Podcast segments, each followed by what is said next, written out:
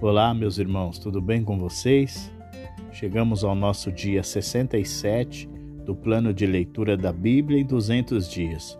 Hoje nós lemos o segundo livro de Crônicas, do capítulo 33, encerramos o segundo livro de Crônicas e começamos o livro de Esdras e fomos até o capítulo de número 3.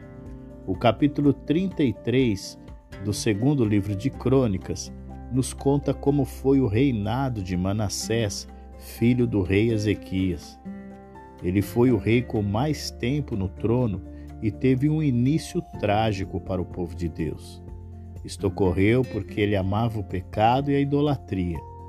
A reforma espiritual que o seu pai teve tanto trabalho em promover, ele desfez construiu altares idólatras, profanou o templo do Senhor e promoveu o culto a outros deuses, desviando o povo.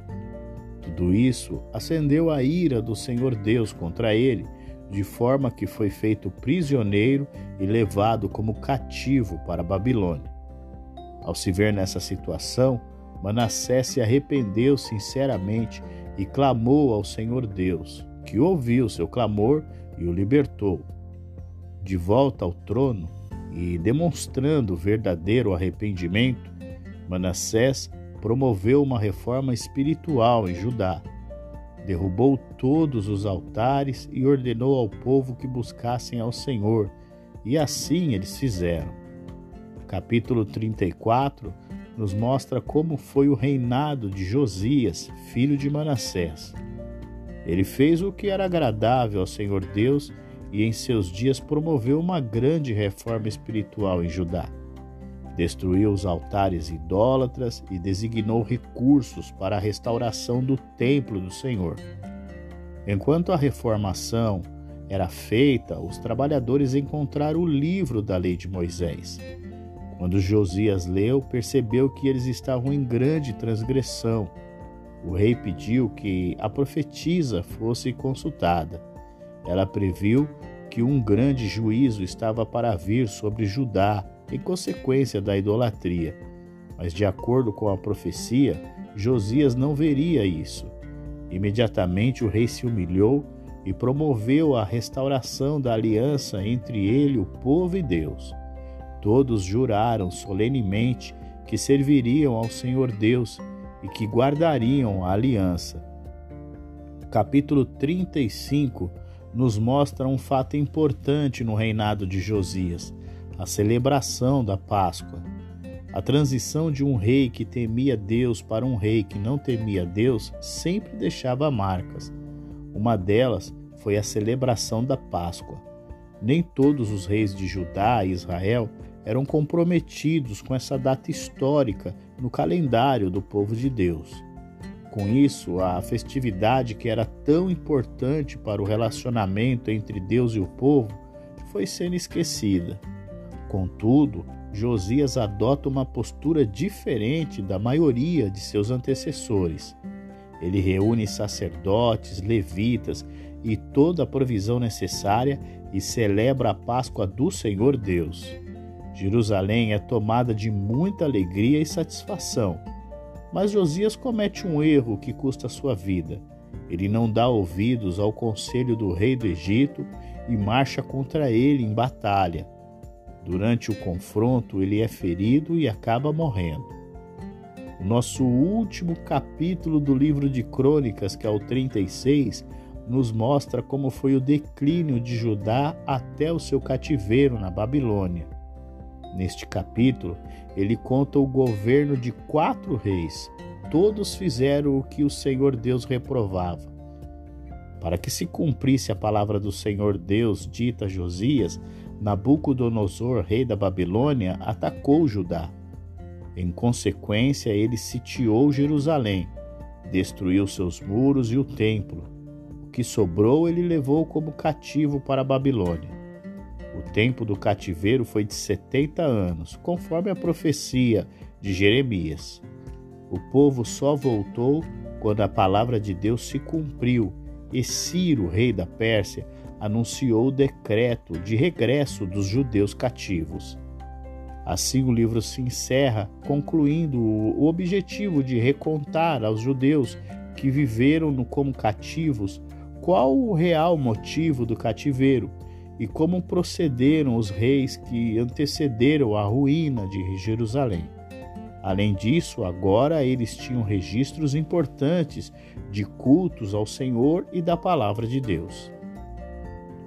Começamos agora o livro de Esdras, e no capítulo 1 nós vemos o cumprimento da profecia de Jeremias, onde ele diz que o cativeiro duraria 70 anos, o que de fato ocorreu. Quando Nabucodonosor, rei da Babilônia, foi derrotado por Dário, o Medo, e Ciro, o Pérsia, os judeus puderam sonhar com a volta para casa, o que de fato aconteceu. Ciro decretou a libertação dos judeus cativos e os deixou livres para voltar para casa e reconstruir a nação e o templo do Senhor Deus.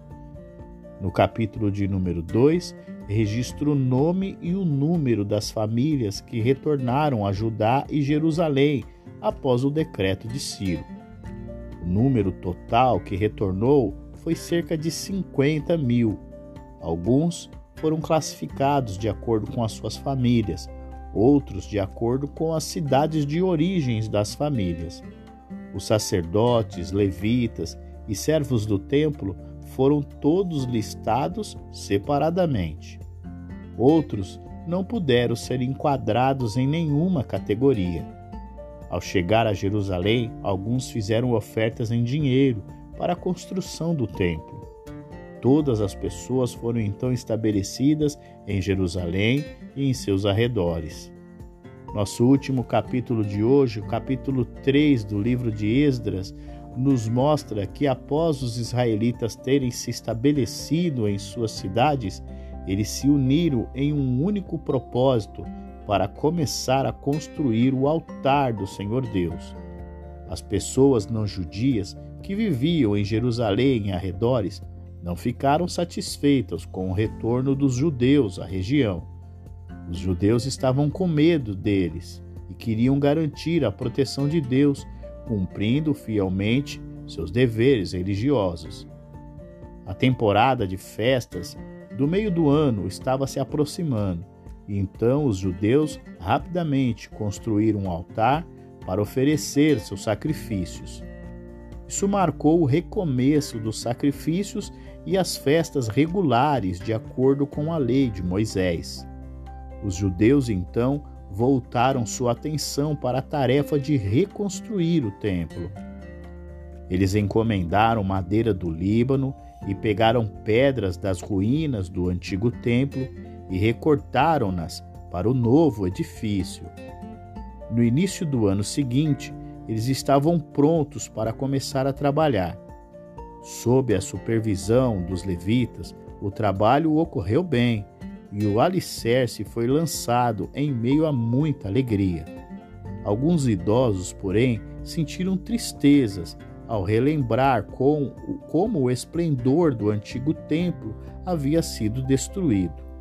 O capítulo se encerra relatando que os gritos alegres e os choros se misturavam num barulho tão forte que se não podia ouvir de longe. E assim nós encerramos o nosso dia 67 do plano de leitura da Bíblia em 200 dias. Eu aguardo você para o nosso próximo episódio. Um grande abraço e até lá!